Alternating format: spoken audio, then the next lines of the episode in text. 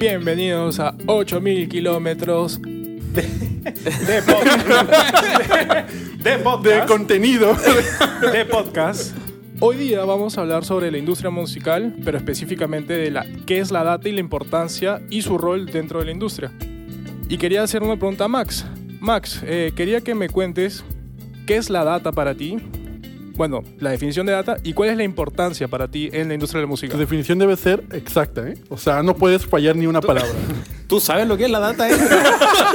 ¿Tú sabes qué es la data, Luis? Eh, nada, para, la- para mí, la data es todo el conjunto de datos que se generan eh, pa- en base a nuestro comportamiento, en base a consumos, en base a movimientos digitales o reales, digamos, físicos, y que después son analizados por distintos agentes para la toma de decisiones. Eh, no sé si hay otra pregunta, ¿no? Ese examen, de hecho. Max. examen, aprobado, aprobado. No, pues bien, o sea, ya como dice Max, la data es prácticamente toda la colección de información. Pero yo creo que en lo que nos vamos a enfocar hoy en día va a ser cómo o qué tan importante, qué tan relevante es la data en la industria musical, ¿no? O sea, Jorge, por ejemplo, ¿qué aspectos así rápido tú piensas que se encuentran en la industria que son importantes? Bueno, eh, tenemos que pasar por la parte de los que son los artistas, cómo los artistas pueden llegar a utilizar la data, cómo las disqueras pueden llegar a utilizar data, también cómo puede llegar a utilizar la data eh, eventos musicales. Y, y así ir pasando por eso y después saltar a dónde podemos conseguir la data, que, eh, cuáles son las fuentes y los diferentes elementos que cada una de las fuentes tiene y sus fortalezas. Y creo también, obviamente, tocar el rol que cumple, que está cumpliendo hoy en día, que pareciera ser cada vez más importante y más relevante, para bien o para mal. En el sentido de que, bueno, como habíamos hablado antes, las decisiones que uno toma en base a data pueden estar eh, bien o mal. Y, y eso es algo que hay que tener cuidado. ¿Y qué es lo que define bien o mal? ¿Cómo podría ser si es una buena o mala decisión? ¿En qué depende eso? Uf, muy buena pregunta. Yo creo que depende, porque la primera respuesta que se me viene a la cabeza es decir del resultado, pero en realidad no. Las decisiones se valoran en base al, al proceso. Em, yo creo que es una decisión, y sobre todo hablando de data, que se toma bien justificada. Ese yo creo que es el, el mayor, el mayor argumento. Y con justificada me refiero a, voy a, voy a poner un ejemplo. Si tú, como productor de eventos, buqueas a un artista que tiene muchos seguidores en Instagram, y solamente por eso tú crees que ese artista te va a traer mucha gente a tu festival, no es una buena decisión. Si tú ves que ese artista tiene una puesta en escena que es única, que es nueva, que es innovadora, y que además ves que ya en redes sociales la gente está reaccionando a ello, pues creo que sí es una decisión más justificada y puede que no te funcione igual, pero, pero sí creo que es una mejor decisión y probablemente funcione, la verdad. Y es que además para eventos eh, en vivo es diferente, porque ya de por sí el, el booker tiene que, es, es, un, es un feeling ahí como de entraña, porque tiene que rentar el venue como ocho, nueve meses antes. Entonces ya ahí hay un riesgo mucho más grande. Pero también digamos las decisiones, cuando estás preguntando, Eric, qué es lo que una decisión sea buena o sea mala, sí es el resultado, pero lo bueno es que la data también eh, dependiendo de la, del- de la acción que tú tomes como artista, por ejemplo, para algún tipo de acción de, marketing que tengas para tu, tu disco, para promover tu single o, o el sencillo, eh, puedes llegar a ver resultados a las dos semanas y dependiendo de esa data que tienes, haces ajustes, retroalimentas y, y- le sigues haciendo la iniciativa de remarketing. A lo que quería llegar un poco con esta pregunta era el tema de la manipulación de data hoy en día, tanto en lo que pueden ser este, en servicios de streaming como en followers. Existen mucho el tema de los falsos followers, que son personas o robots que empiezan a seguir tu página web, le dan like, te crean interacción por cierto periodo de tiempo y después desaparecen. ¿Eso afecta la decisión de marketing? ¿Eso impacta? A ver qué, cuál es su punto de vista. 100%, y yo creo que es súper interesante ver que existen, de hecho, estos robots. La razón de por qué existen es porque las empresas o las disqueras y los bookers están tomando deci- decisiones en base a esto. Entonces tú como artista, eh, ojalá que no, pero sabemos que muchos sí, quieren un poco ganarle al sistema o mentirle en cierta forma con estos falsos seguidores, falsas interacciones para generar esa atracción.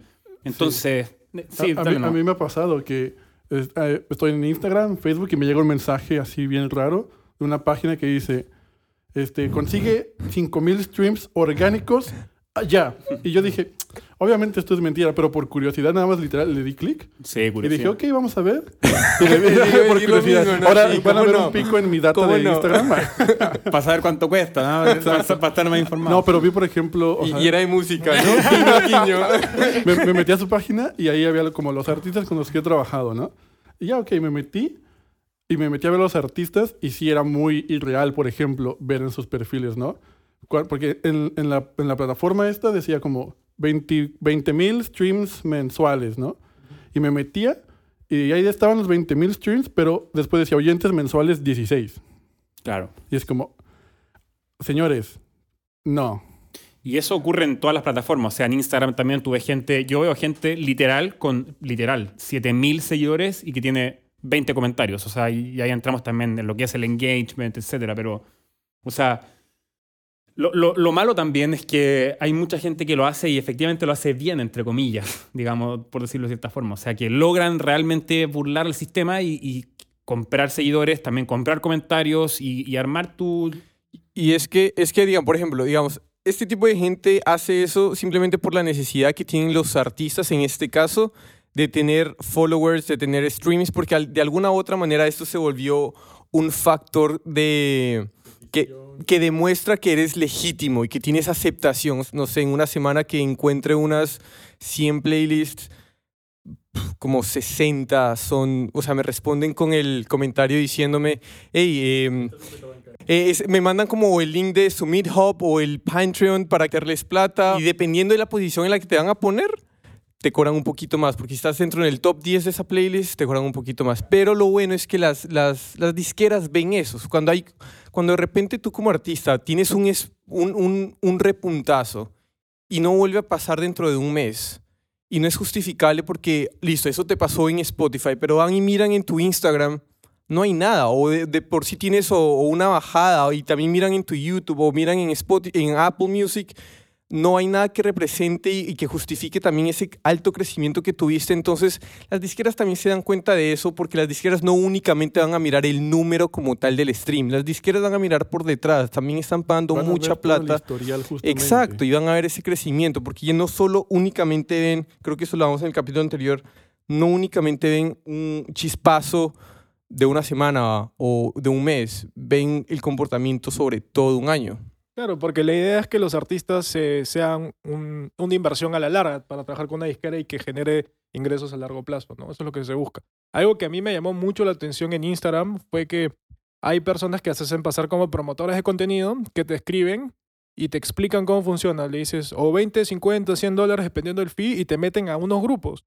Estos grupos consisten en tener eh, influencers, personas con alta interacción y con relativamente mediano o altos seguidores entre 30.000 a 100.000 followers.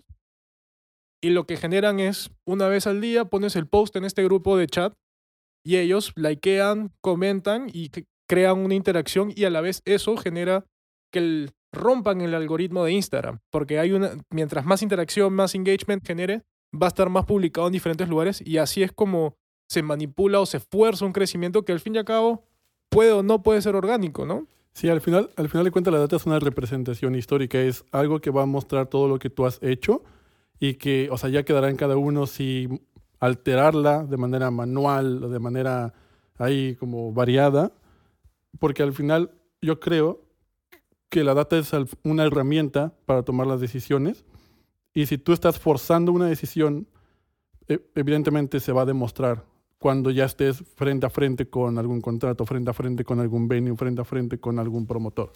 Hablemos, hablemos sobre eso. ¿Cuáles son esas actividades que son, eh, que se pueden eh, argumentar por medio de la data que le sirve al artista, alejándonos de la parte creativa, únicamente la parte de negocios? Por ejemplo, al momento de que tú como artista quieres trabajar con una marca y estás intentando hacer el pitch, tú con tu data puedes decir, mira, aquí está mi target. Mi target son principalmente hombres entre 18 a 30 años que residen en América Latina, a los cuales les gusta eh, ver comedia, eh, consumir Disney y, su- y aspiran a ser diseñadores gráficos porque mi arte es muy visual. Y si se los enseñas con números, con gráficas bonitas, no este, manualmente editadas por ti, sino reflejadas bien, creo que eso es un fundamento muy fuerte y, y sólido para que alguien pueda acceder a colaborar contigo. Totalmente, y también tienes eh, en la parte de la música misma, tú puedes ver características de tu música y tratar de hacer correlaciones entre las características de tu música con respecto al éxito que tenga eh, distintos tracks o canciones tuyas. En el fondo, alguna canción que tenga más BPMs que otra, alguna que sea más dance- danceable, que hablamos en, mucho en, en data de, análisis de, canciones. Em, no sé, ese tipo de cosas que te ayudan a decir, quizás mi público está apreciando más eh, canciones con un poquito más de BPM, con un poquito más bailables, eh, hasta cierta, hasta la tonalidad. Puedes hacer eh, correlaciones con decir mis canciones, sabes que en do menor, por alguna razón a la gente le gusta más y puede ser porque tu el registro de tu voz calza mejor con ese tono, no sé. Pero ese, ese tipo de data, de microdata en música, también te puede ayudar a tomar decisiones en el ámbito tanto creativo como de negocio, que era tu pregunta también, para tener más éxito con, con la gente que te sigue. Y también yo te ayuda a decir no, también, a ciertos casos. Si hay un promotor que te quiere buquear para un evento donde principalmente va a ser metal y tú tocas, a veces metal, pero más que nada es como un rock Cumbia. alternativo Claro. cumbia, pues igual dices, eh, igual y no. De acuerdo, pero es que a veces utilizar data para, yo no soy artista, pero para utilizar data en, en el sentido creativo, a veces siento que uno le está cortando los pies al artista diciéndole como, uy, uy, deberías empezar la próxima canción que vas a hacer con este, eh, no sé, la menor, porque empezó, Yo quiero, yo quiero agregar... un muy buen Yo recibimiento. aportar algo acá. Y está levantando la mano. Sí, es hora, el saltamos güey. en el Es comentario. que dijo la menor. Uy, la me- Miren, la industria de la música ha medido a los artistas de forma numérica siempre que han podido, por número de ventas de discos, por número de ventas de vinilos, por cuántos sencillos sacan, por la cantidad de videoclips. Eso siempre ha estado. Hoy en día, con el tema que ha avanzado la tecnología y la forma de cómo medir este, los diferentes eh, contenidos de streaming, yo creo que mm, se puede, digamos, saber, se puede entender más a una audiencia hoy en día porque es más fácil de entenderla por la información que hay. Y yo creo que mientras más real y más objetiva sea tu audiencia en el sentido que no tengas falsos followers, que no estés creando esas campañas falsas con bots y estés enfocando en un crecimiento orgánico, yo creo que hasta en, ba- en base a tus propias redes sociales tú puedes generar tus propias estrategias que pueden ser exitosas. Y ya tú de- depende cómo definas tu éxito para esas estrategias, sean pequeñas o largas. Yo quería agregar, eh, es muy interesante eso que mencionas, menciona Jorge, porque creo que ese caso se da muy por sobre todo cuando tú como artista estás eh, firmando una disquera. O sea, si tú, tú estás firmando una en, una, en un sello grande y que esperan ventas de ti, eh, ahí te quiero ver realmente con, con las sugerencias que ellos te van a estar haciendo y decir, oye, puede que tú como artista, tu, tu vocación esté en hacer canciones con, de menos BPM, no sé, pero eh, nosotros te firmamos por, para hacer un negocio de esto, digamos, para vender, eso no es ningún misterio, y, tus canciones de ciertas características venden más. Entonces creo que para ese tipo de artista firmado en un sello, y que pasa mucho, que, que les obligan a hacer música de cierta forma porque, porque es lo que, lo que vende y lo que, lo que le va mejor al sello, creo que ellos están en más aprietos, por así decirlo, que un artista independiente que de repente puede decir, eh, re- realmente yo quiero agarrar quizás un poco de esto, quizás no subirme 10 BPM, pasar de 90 a 100, por poner un caso, no sé, pero quizás subir un poquitito más, quizás eh, partir la canción un, poco forma, un poquito distinta y hacer ese trade-off. Yo creo que es es súper interesante en el sentido de que si tú, hay veces que si tú estás firmado por un sello, no tienes libertad y si tú eres un artista independiente, bueno, puedes hacer ese trade-off de, de- de tampoco cortar tu creatividad, pero sí ganar un poquito de, de más seguidores y que te vaya mejor en tu parte de negocio, por así decirlo. Por el lado de las disqueras, eso es music business, ya no viene a ser el arte de la música, ahí te están contratando para un servicio y para generar ventas y para generar un objetivo específico, ¿no? Ya añadiendo a lo que tú estabas diciendo, solo quería añadir. De todas maneras, de todas maneras. Y yo también creo que es, o sea, uno tiene que ser inteligente y usar la data como herramienta y usarla como para identificar tendencias, no tanto para copiar. Uno puede hacer benchmarking de las mejores prácticas que están teniendo los mejores artistas del momento, pero al final la creatividad sigue estando ahí tuya. Por algo te firmaron, por algo estás tocando en ese concierto. Entonces la data te puede servir para ver el mapa de, en donde vas a jugar, ver tu tablero y poder mover tus piezas de manera adecuada, estratégica, para llegar a tu objetivo final. No, o sea, yo siento que puede que muchas personas te digan, no, deberías hacer esto porque la data representa esto, porque esto, por esto. Sí, son números, pero también sé inteligente, se ve más allá de los números, intenta por ahí mover las piezas que más se adecúen a tu plan y ya este, prácticamente la data va a estar trabajando para ti y tú no por la data. Exacto, no, estoy totalmente de acuerdo con eso. Hay miles de casos de éxitos que salieron de ahí. O sea, Netflix ha utilizado, fue una de las maneras en la que se hizo House of Cards. Pero volviendo al tema de la música, por ejemplo, una de las campañas del año pasado que me gustaron mucho es un rapero y el man es de Croydon, de Inglaterra, y empezó a investigar como para su lanzamiento del disco y se dio cuenta que su audiencia estaba muy inclinada a lo que era gaming. Entonces, para el primer sencillo, su primera aparición la hizo en Twitch, en la página de Kenny Beats. Entonces, sacó ahí su primer sencillo que se llama Bad Luck. Twitch lo que hizo, vio tanto recibimiento a ese canal que lo puso en el, en el landing page y al final tuvo como, estuvo, llegó al número 2 de Twitch Music y también eh, eh, creo que fueron como más de 10.000 personas que se llegaron a conectar a la transmisión. Y al final él, él mantuvo como más de 65 mil seguidores en Spotify y, y así, o sea, pero porque el man pudo entender, hizo ese primer paso para ver qué era lo que le gustaba a su audiencia y su música y su identidad es, es bien críptica. Entonces, la, la campaña que él hizo tuvo totalmente sentido con él y el man nunca abandonó su, su identidad, su forma de comunicarse, simplemente que se expandió por, una, por, por esto, por la data. Yo creo que siempre recaemos en lo mismo y que es lo más importante, que es el cómo tú eh, usas la data y cómo la analizas. Eso creo yo que es la clave que lo mencionó Luis antes. Eh, el tratar de ver un poco más atrás, un poco más allá de los números y de las estadísticas y de las correlaciones. Yo creo que en la industria de la música somos bastante nuevos en el uso de la data para la toma de decisiones. Digamos, históricamente siempre se ha utilizado, también como dijo Eric, eh, siempre han medido un artista en base a ventas, etcétera, pero hoy en día la cantidad de datos que hay, de herramientas, etcétera, creo que es, es nuevo en la industria de la música relativamente y somos un poco a veces inexpertos en el uso de la data comparado a otras industrias como puede ser, no sé, las finanzas, los banqueros, que quizás son vienen años de años estudiando las acciones, comportamiento, etcétera, y nosotros somos un poco más novatos en ese sentido y que no, no pasa nada, pero eh, yo creo que esa- ahí está la magia, digamos, en, en- en saber interpretar la data y, y- y- eso es lo que te va a llevar en el fondo al éxito, a tomar decisiones correctas eh, y al buen uso de ella, porque si no, hasta te puede hacer un, un misleading y tomarte una, hacer que tomes una decisión que, que sea hasta mate tu carrera en un extremo, no sé. Sí, aparte la data está ahí para todos los artistas que están sacando música. Es muy fácil acceder a su data de manera sencilla. Cuando ustedes empiezan a distribuir su música, pueden eh, obtener el Spotify for Artists, Apple Music for Artists y todas estas herramientas que te dan ciertos indicios y ahí tú puedes empezar a ver las tendencias con tu propia música.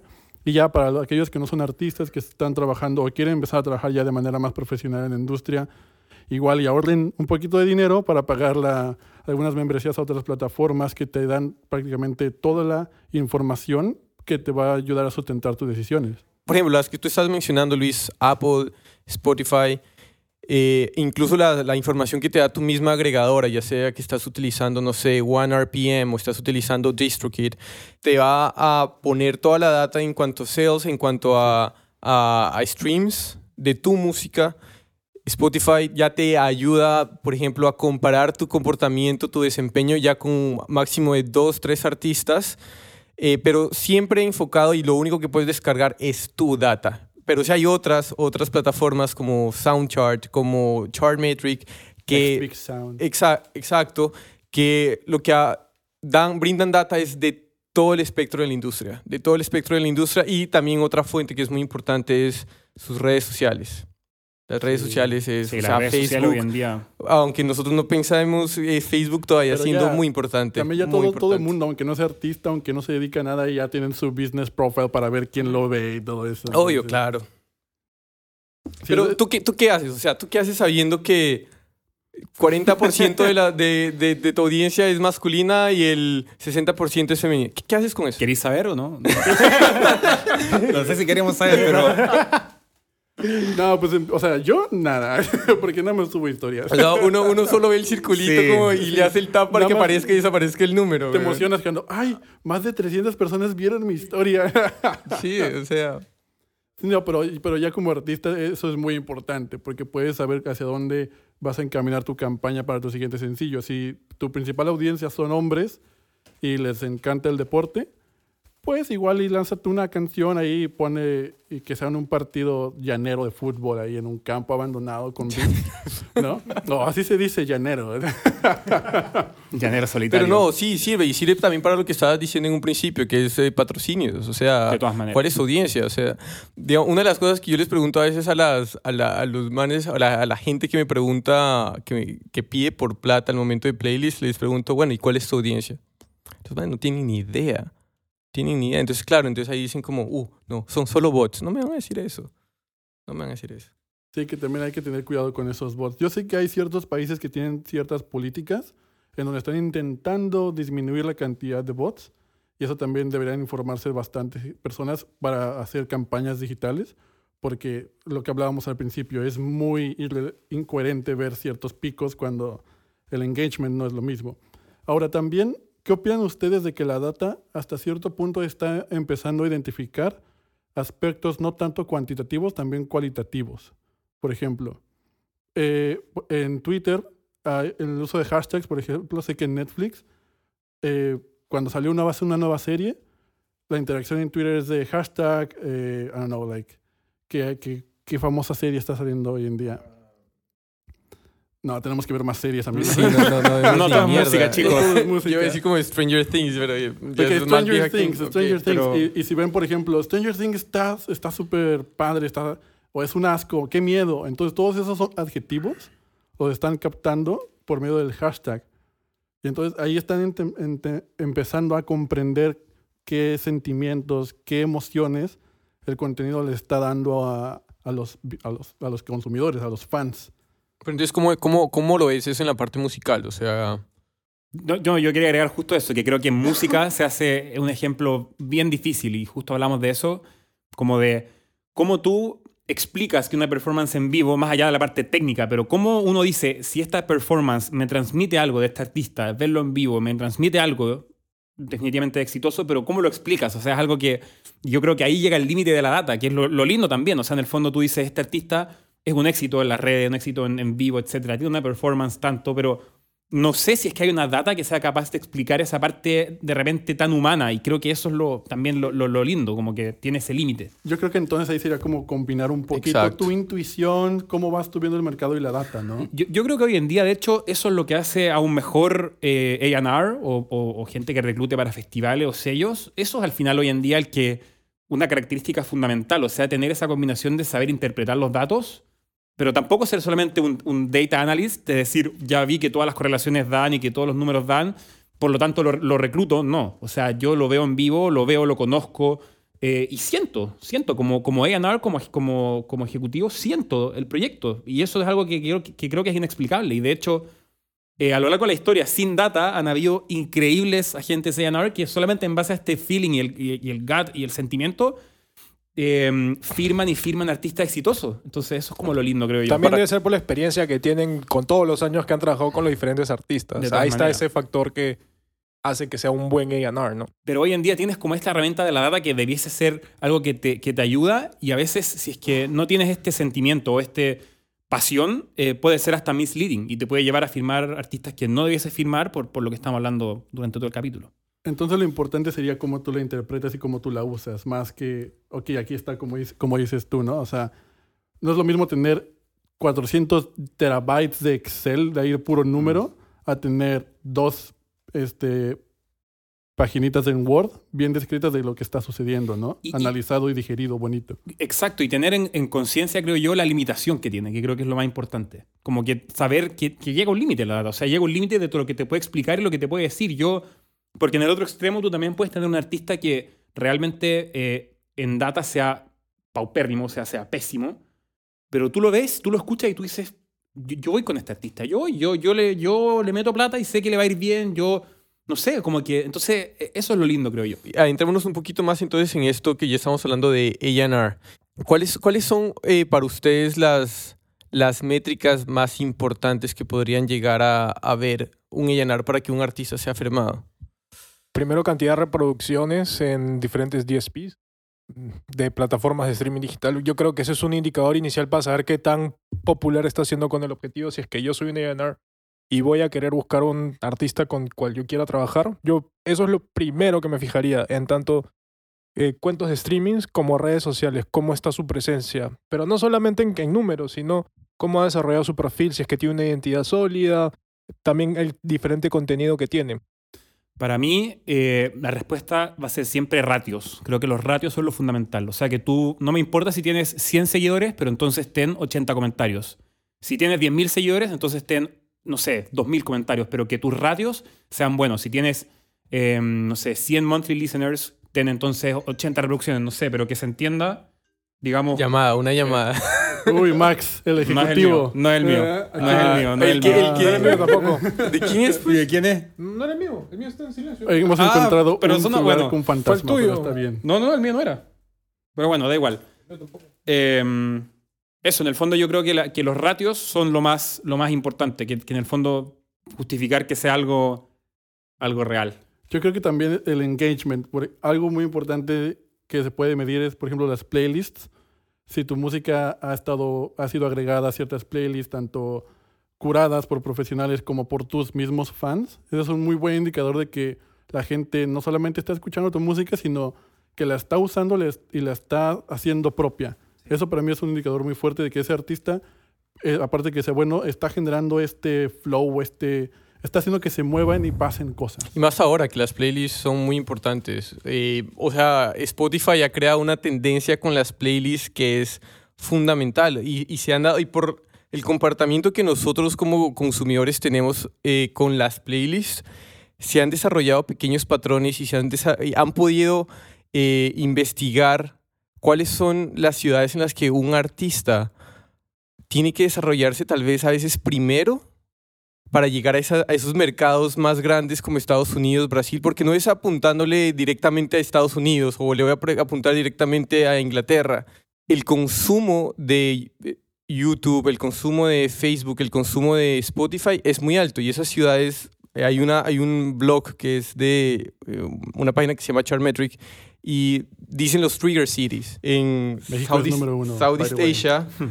Eh, no, nu- nunca hacen el ranking de las ciudades, pero sí está México, está Chile, está Santiago, está Lima, está Bogotá, está Buenos Aires también y hay otros. otras No lo hicimos ciudades. nosotros el ranking, por si acaso. De hecho, No. basándonos en, ese, en esa data, hicimos el podcast. Pero por ejemplo, así, así empezó, eh, no sé si ustedes conocen a este artista que se llama Lauf.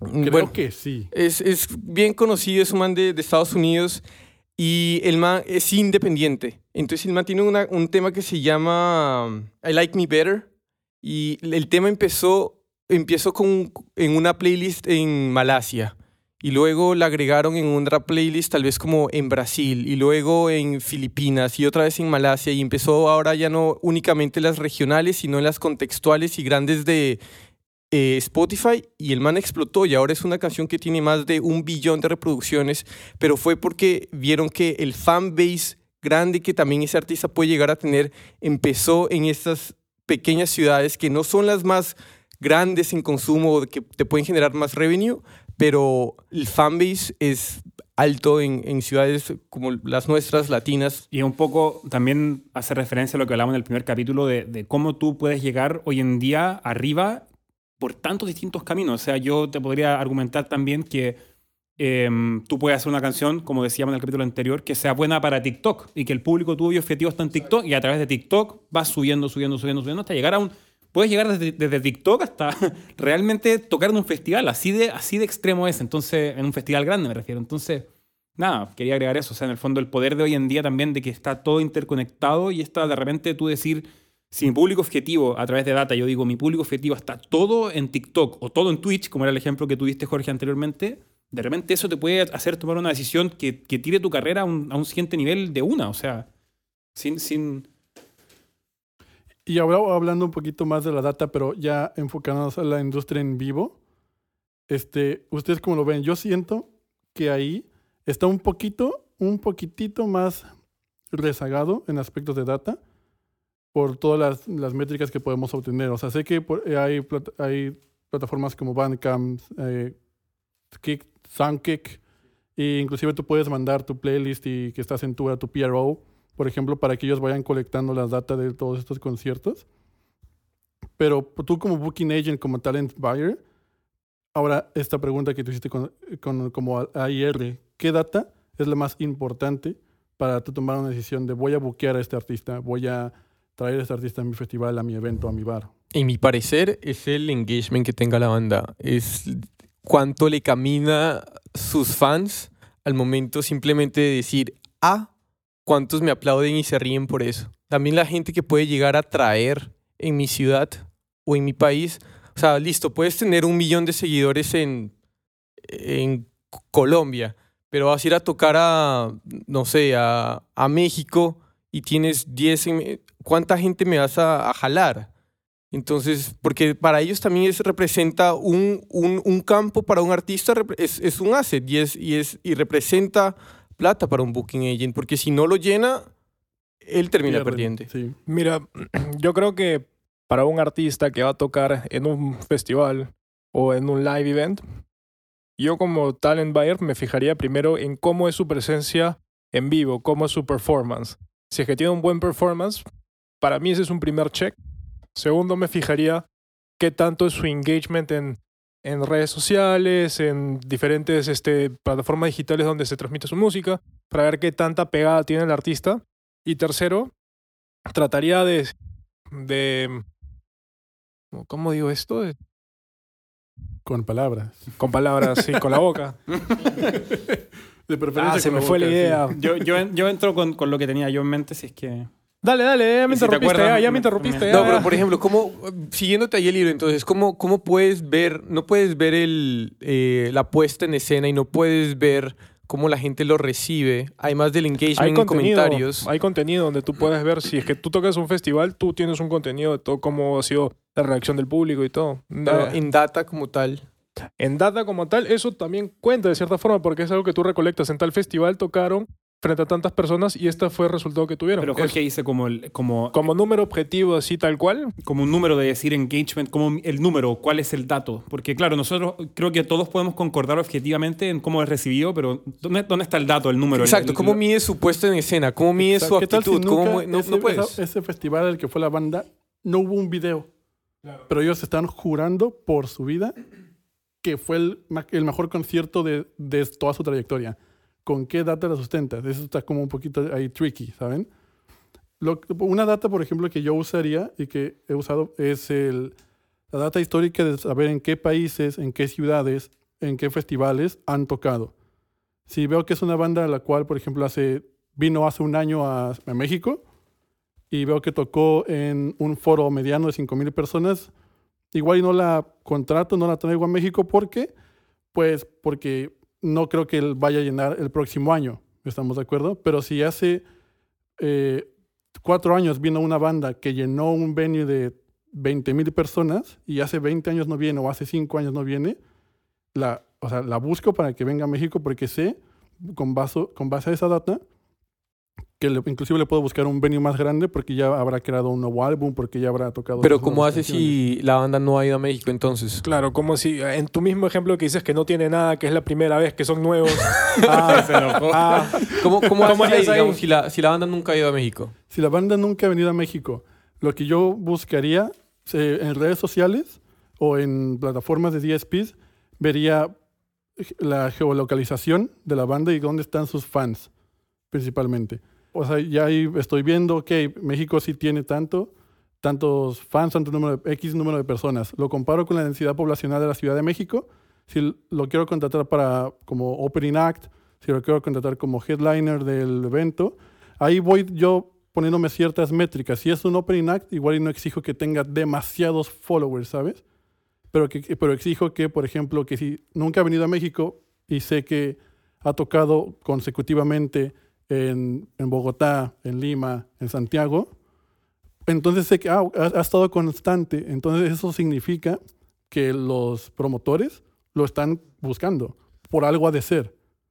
Yo creo que va un poco más allá, porque no todos los artistas tienen la misma popularidad, no son, la misma, no son todos del mismo tamaño y no todos tienen la misma experiencia. Yo creo que si es que queremos partir para un evento en vivo, yo creo que depende muchísimo de qué artista estés viendo y en base a eso ver su historial. O sea, yo creo que así es como deberías, en mi punto de vista, para buquear un artista. Hay algo súper importante también, creo yo, que es eh, el tipo de música del que estamos hablando el festival. Porque no es lo mismo un, un festival de música pop, que como puede ser uno de metal, que como puede ser uno de electrónica. Afecta mucho, quiero decir, en el sentido de, de a quién tú traes y por qué lo traes. O sea, en el fondo, eh, hay géneros donde son, por ejemplo, más pequeños, como, no sé, podría ser, no se me ocurre ahora un género musical que sea más pequeño, pero, pero donde los fans son mucho más super fans. Entonces, es más Jazz. es más seguro que si tú traes un performer que tiene un nombre dentro de la industria, ya sea por su música o por sellos, va a traer gente.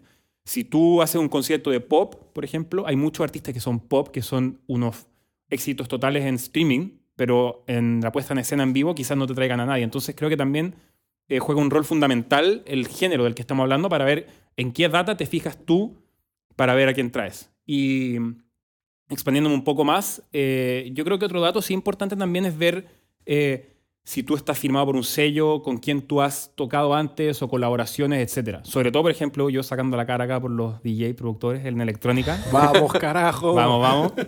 No, pero sí creo que, por ejemplo, en ese, en ese rubro sí que es importante y bueno, hace años atrás, 10, tampoco tanto, 10 años, era algo que era, o sea, tú no podías tocar sin estar firmado por un sello. Siendo DJ tenías que ser productor y, y- tener canciones firmadas. Ven, ¿cuál es, ¿cuál es la vaina ahí de los DJs que siempre tienen, o sea, ¿por qué los DJs al momento de sacar música para ellos es muy importante sacar canciones bajo un sello? Y tiene que, no, no es un sello conocido, sino es un sello X, pero ¿cuál es la, la intensidad de sacar el- la canción bajo un sello y no independientemente? Muy buena pregunta. Yo creo que, en personalmente, porque tampoco obviamente puedo hablar por todos, ni mucho menos, pero creo que personalmente es como que te da algo de validez y te da algo de, o sea, si tú sacas una canción por un sello, generalmente los dueños de los sellos son artistas ya establecidos en la industria. Tú puedes ver, no sé, en Chile tenemos el ejemplo de Luciano, em, que tiene cadenza. Está lleno de, de- de- de DJs, productores muy grandes que tienen su propio sello. Entonces tú al momento de sacar una canción por un sello, te da cierta validez. En el fondo yo si saco una canción por cadenza, estoy diciendo en pocas palabras, Luciano escuchó esto y Luciano, que es un nombre gigante en la escena de la electrónica, eh, en cierta forma lo aprueba. Entonces te da como cierto renombre para ya ir a un festival a tocar y que la gente sepa que tú un poco sabes lo que estás haciendo, más que si fueras un independiente y yo digo, oye, yo hice esto, ahí está. Es como que un poco te da como ese peso que es tan necesario la electrónica.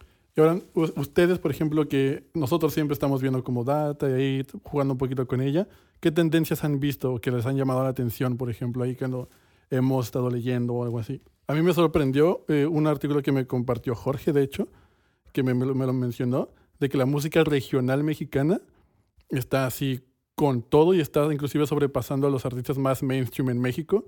Y me metí ahí a jugar un poco, vamos a compartir las fuentes y cómo el crecimiento ha sido constante, no ha parado.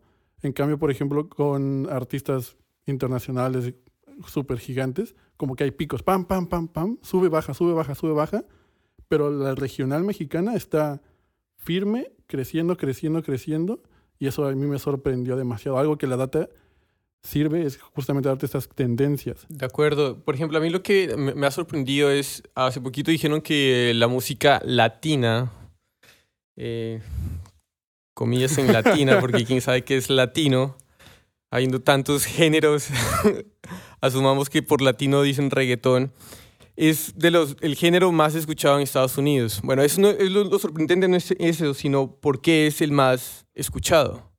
Y es también porque Latinoamérica es de las regiones con más consumidores de Spotify. Ya estamos viendo a los Black Eyed Peas cantando en español con Shakira. Claro, claro. Entonces, claro, entonces ciertos, Sí, ciertos tipos de, de artistas lo que hacen es aprovechan esa oportunidad y dicen como que, uy, venga para acá y una oportunidad y la, la van a tomar. Hay unas que son bien ejecutadas, hay otras que son mal Y ejecutadas. ahora estas son como macro tendencias que son un poquito más evidentes. Ahora, yo creo que la, el- la realidad o la complejidad, la aguja en el pajar es encontrar esas micro tendencias y apostar por ellas para que, o sea, que le des ahí jugando ruleta, le diste y vámonos para arriba. Eso Totalmente es como, de oh, acuerdo. Y con eso eso. pasa, eso pasa mucho. Y No sé si ustedes se acuerdan de, de esa canción que explotó en, ta- tanto en TikTok como que se llama Deadbed.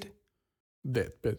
Sí. ¿Qué canciones escuchas, Jorge? No, no, no, pero fue, fue, fue muy famosa que es la de... Que es, ah, es que no quiero cantar porque se van a burlar. Canta, cante, que cante. Pero el caso es que, o Te sea... te ponemos autotune.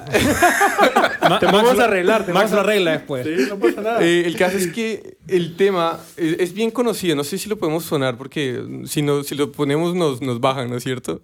Sí, no, no, No. lo pongas. No, no, canta, nos canta, quitan en el. Canta, hombre. No, no, no. Te arreglamos el pitch. No, pero bueno, el caso es que ahorita se los, se los pongo. Se llama Deadbed y por esta artista que se llama... La canción original se llama Coffee, por Bibadubi. ¿Sí? Esta canción salió en el 2017, ¿de acuerdo? Y en el 2020 llegó un, un bedroom producer en su casa, dijo como, uy, tremendo tema. Le hizo un remix y salió y, se, y, explotó, explotó y, ambos ya, ya firmados, ambos en Universal, pero es como darle también esas microtendencias y probablemente cuál fue la microtendencia ahí era, era TikTok. Claro, sí, es como justo en el fondo, o sea, darle al clavo, como dicen, en lo que está. Y es, es como que eh, un poco como que también se alinea todo, ¿no? Decimos, o sea, TikTok está de moda, eh, no sé, para poner ese ejemplo, pero TikTok está de moda, el público objetivo de TikTok tiene tal rango etario estamos en pandemia. Eh, estamos en pandemia, exacto. Y también Ese, las nuevas generaciones claro. son las que están empezando a usar estos, estos nuevos dispositivos, que también todo, como dices tú, está compaginado. Todo se ha alineado como estrellitas. Porque sí, también, también, o sea, vemos, perdona, pero vemos, vemos ese, ese ejemplo y, y, y, como decimos, oh, le dio al clavo, pero en realidad... O sea, hay otros 999.999 que fallaron. No, Entonces, y, seguro, y seguro que le pegaron al clavo ni pensando que le iban a pegar al clavo. Sí, o sea, claro. si, si querían, nunca le van a dar. O sea, claro. no, no va a pasar. Entonces... Y también, o sea, hay algo de suerte también, definitivamente. Oh, detrás. Sí, o sea, de repente, yo, yo, te puedo decir, mira, yo hice todo un plan de marketing, estudié todo el mercado, estudié toda mi música, toda mi, mi producción, etc. Voy a hacer una canción para TikTok, ta, ta, ta, ta, ta, ta. Y lo tengo todo alineado y ¿Sabéis que llega alguien? Con en... esto de buscar trabajo también es de mucho. llega, llega, llega, alguien, llega alguien en Instagram y, y te lo y te lo y, y, lo usa en Instagram en vez de en vez de TikTok y como lo usó alguien en Instagram se hace viral y, y o sea uno nunca sabe. Bueno, yo quería decir algo rápido en, en, base a lo que está pasando con la tal. Lo que a mí más me ha sorprendido es que la tendencia de tipo de contenido que está saliendo en TikTok usan las mismas canciones, usan el mismo estilo de videos, no son iguales, pero los conceptos son bien similares. Entonces, digamos, es una plataforma que el efecto impacta a todos y, y no solamente lo ves y te gusta, sino lo quieres replicar. Y eso es una pequeña tendencia que a lo largo del año pasado y ahora puedes ir viendo que cada vez la canción Dreams está siendo escuchada más, ahora también en Instagram. Ves que las tendencias de los challenges en, en ambas plataformas cada vez son más virales y hay más contenido de calidad en TikTok y eso lo jala para Instagram, que eso también, digamos, le da una mejora a tu perfil de Instagram y te vuelve, mejor, te vuelve más atractivo para tu público. Bueno, muchachos, como para concluir este capítulo, eh, vamos a ver, por ejemplo, ¿qué herramientas, qué data será la más importante para resumir para cada uno de nosotros? Max, ¿quieres empezar? yo? Dale. Eh, yo quiero, antes de decir eso, quiero decir que quiero recalcar, por lo menos mi punto de vista, que la data lo más importante es la justificación teórica o, o, digamos, práctica que tú le estás dando detrás a los datos. Tú no vas a sacar nada con ver todos los números, ver todas las correlaciones, ver todos los radios, que todo esté correcto, si es que no tienes una justificación de por qué estás haciendo lo que estás haciendo detrás. Eso creo yo que es lo más importante y algo que hay que destacar eh, 100%. Eso es como desde el punto de vista eh, más macro. Si me preguntas por data en específico, eh, para mí, voy a repetir la respuesta que di antes, que es los ratios. Creo que para un artista lo más importante son los ratios. Debes hacer en cuanto a Spotify, a Instagram, etc. Eh, debes hacer siempre los ratios. O sea, decir, si tú tienes mil seguidores, ten 100 comentarios en tus fotos. Si tú tienes 100 monthly listeners, eh, que tengas reproducciones acorde a eso. Porque eso es lo que te da la consistencia, creo yo, la credibilidad no solo frente a tu público, sino que frente a alguien, algún sello que te pueda firmar. O sea, eso creo yo que es lejos lo más importante. Un artista hoy en día que es consistente y, tiene ratios, digamos, que hacen sentido, es mucho más válido y mucho más atractivo que de repente ver a alguien con 20.000 seguidores y después ves que tiene 10 comentarios. O sea, eso es algo que realmente, como diríamos en el amor, es totalmente mata pasiones. O sea, es algo que creo yo que puede ser realmente un cortador de lazo, ya sea con un sponsor, con un sello, con un booker. Así que esa sería mi respuesta a grandes rasgos. Eh, yo creo que parte primero de qué es lo que quiere hacer el artista. Todo basa en eso digamos, un caso de una artista mujer que quiere hacer prendas para mujeres, es muy importante que conozca su audiencia de mujeres y también las edades para poder orientar el producto. Mismo caso para una canción, tiene que, ok, si es que voy a hacer una canción de rock, voy a investigar las tendencias rockeras y, digamos, entonces, a lo que quiero llegar con esto, la información, mientras que sepas para qué la vas a usar y en qué caso, los ratios es, me parece que es lo que te ayuda a llegar a esos objetivos, pero tienes que primero partir de una idea principal para llegar a esos datos. Para mí el dato más, de los más importantes o el más importante creo que vendría a ser eh, la cantidad de vistas en YouTube, porque es uno de los datos más sólidos para mí. Y a la vez es contenido de video que no es en todos los casos que todas las personas tienen contenidos de conciertos en vivo o tal vez es un lyric video, pero para mí es una referencia que tiene más sentido. Y no está siendo, digamos, no está siendo tan manipulada como otras plataformas. Para mí es muy importante conocer a la audiencia, no para la, parte creativa de, de, que tengan los artistas al momento de hacer música, sino para la parte creativa al momento de hacer sus campañas, marketing y todo eso, porque ah, es, es como un, un, canvas blanco, pero es ponerle también esas limitaciones. Ok, tengo estas condiciones dentro de las cuales tengo que jugar, lo vuelve un, poquito, un poquito más retador, pero un retador en una manera positiva porque eso ayuda a, que, la, creatividad fluya. Entonces, listo, conoces a tu audiencia, sabes en dónde, en qué tipo de dispositivos están, en qué, tipo de plataformas están, qué les gusta y qué, qué no. Entonces, en base a eso ya empiezas a generar ideas, empiezas a generar contenido para enamorarlos. Entonces, eso para mí es fundamental. Y dos, al momento de trabajar con data, siempre, si no empiezas sabiendo, como ustedes estaban diciendo en un principio, cuál es el objetivo, puede ser la cosa más abrumadora y te pasa parálisis por análisis. Porque es, es tanto lo que ya uno puede llegar a tener que, que, que, si entras de una y dices, bueno, voy a descargarme esto de Spotify, voy a descargarme esto de mi distribuidor y esto de Facebook, no, no, no vas a dar. O sea, si tienes, tienes que saber, ok, este, este proyecto es únicamente para tener un patrocinio con esta marca, ok, qué es lo que le interesa a esa marca, voy a descargarme esta data, voy a ver qué les funciona o qué no. O si es para simplemente para hacer un sencillo, ok, entonces esto es simplemente es mi audiencia y cómo ha, ha sido mi comportamiento anterior. Entonces también evalúo cómo fue como mi impacto antes en campañas anteriores. ¿Esta idea me sirvió? ¿No me sirvió? ¿Me sirvió? Ok, la, la utilizo, la cambio un poquito. Si no, no vuelvo a pisar dos veces en esa misma mina.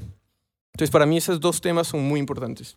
Sí, yo concuerdo con lo que todos ustedes han dicho, de que, pero sí, quiero recalcar en que lo más importante es que toda la data que te sirva para crearte una mejor visualización de tu target objetivo, como artista, como booking agent, como cualquier profesional, el que sea que seas, esa es como la data que debes empezar a buscar. Concuerdo completamente en el que necesitas un objetivo, necesitas un proceso y necesitas saber interpretarlo, porque la data es accesible para todos sin embargo, lo que en realidad lo que hace valiosa la data es esta información y estas decisiones procesadas que tú haces como individuo para ya después lanzar sencillos, buscar a Claro, tu capacidad para generar esos insights, para generar esas estrategias. Sí, y ya entonces, o sea, si, si tu artista, si tu persona que nos está escuchando no sabe cómo usar la data, no es tan difícil, no se espante si hay demasiados números, porque creo que a todos nos pasó que descargamos CSV y es como, ¡ay! ¿Y ahora cómo filtro esto? Es un proceso, es tranquilo. Empiece con gráficas, con sus aplicaciones, Facebook, Instagram, Spotify, lo que sea. Y poco a poco vayas adentrando, porque en serio es una herramienta que hemos visto funciona, funciona para todos. Ponte tus objetivos muy bien predeterminados, sé coherente, no la alteres porque también se ve reflejado. Quiero recalcar nomás lo de la justificación. O sea, en el fondo tú dices que tu música de más BPM le está yendo mejor, no es decir, ah, entonces voy a hacer música con más BPM. No directamente. Quizás sí, pero, pero quizás sea porque en realidad a tu público le gusta bailar. Y eso no necesariamente lo vas a lograr con más BPM, eso lo puedes lograr con agregando otras texturas, otros elementos. Entonces, solamente nada, volver a recalcar este tema de la justificación que tú le das y la investigación y el objetivo detrás de la data, que es mucho más importante, de hecho, que la data misma, que es la interpretación y la justificación que le damos. Sí, no olvidemos la parte humana que también tenemos de interpretar ya es un problema, bueno, probablemente no problema, sino como un tema más moral y ya no estás haciendo música porque tuviste una explosión creativa y tuviste el talento para plasmarlo de tal manera que en tres minutos, cuatro minutos, a que quieres hacer música porque quieres ser famoso y sigues una lista y haces chequenlos en las cajitas y dices como, ah, ok, ya tengo los BPMs, tengo este sonidito que es clave porque funciona en el tema que fue, estuvo en el billboard anterior y así. Y ya saben, amigos, no compren followers, eso le va a bajar los ratios.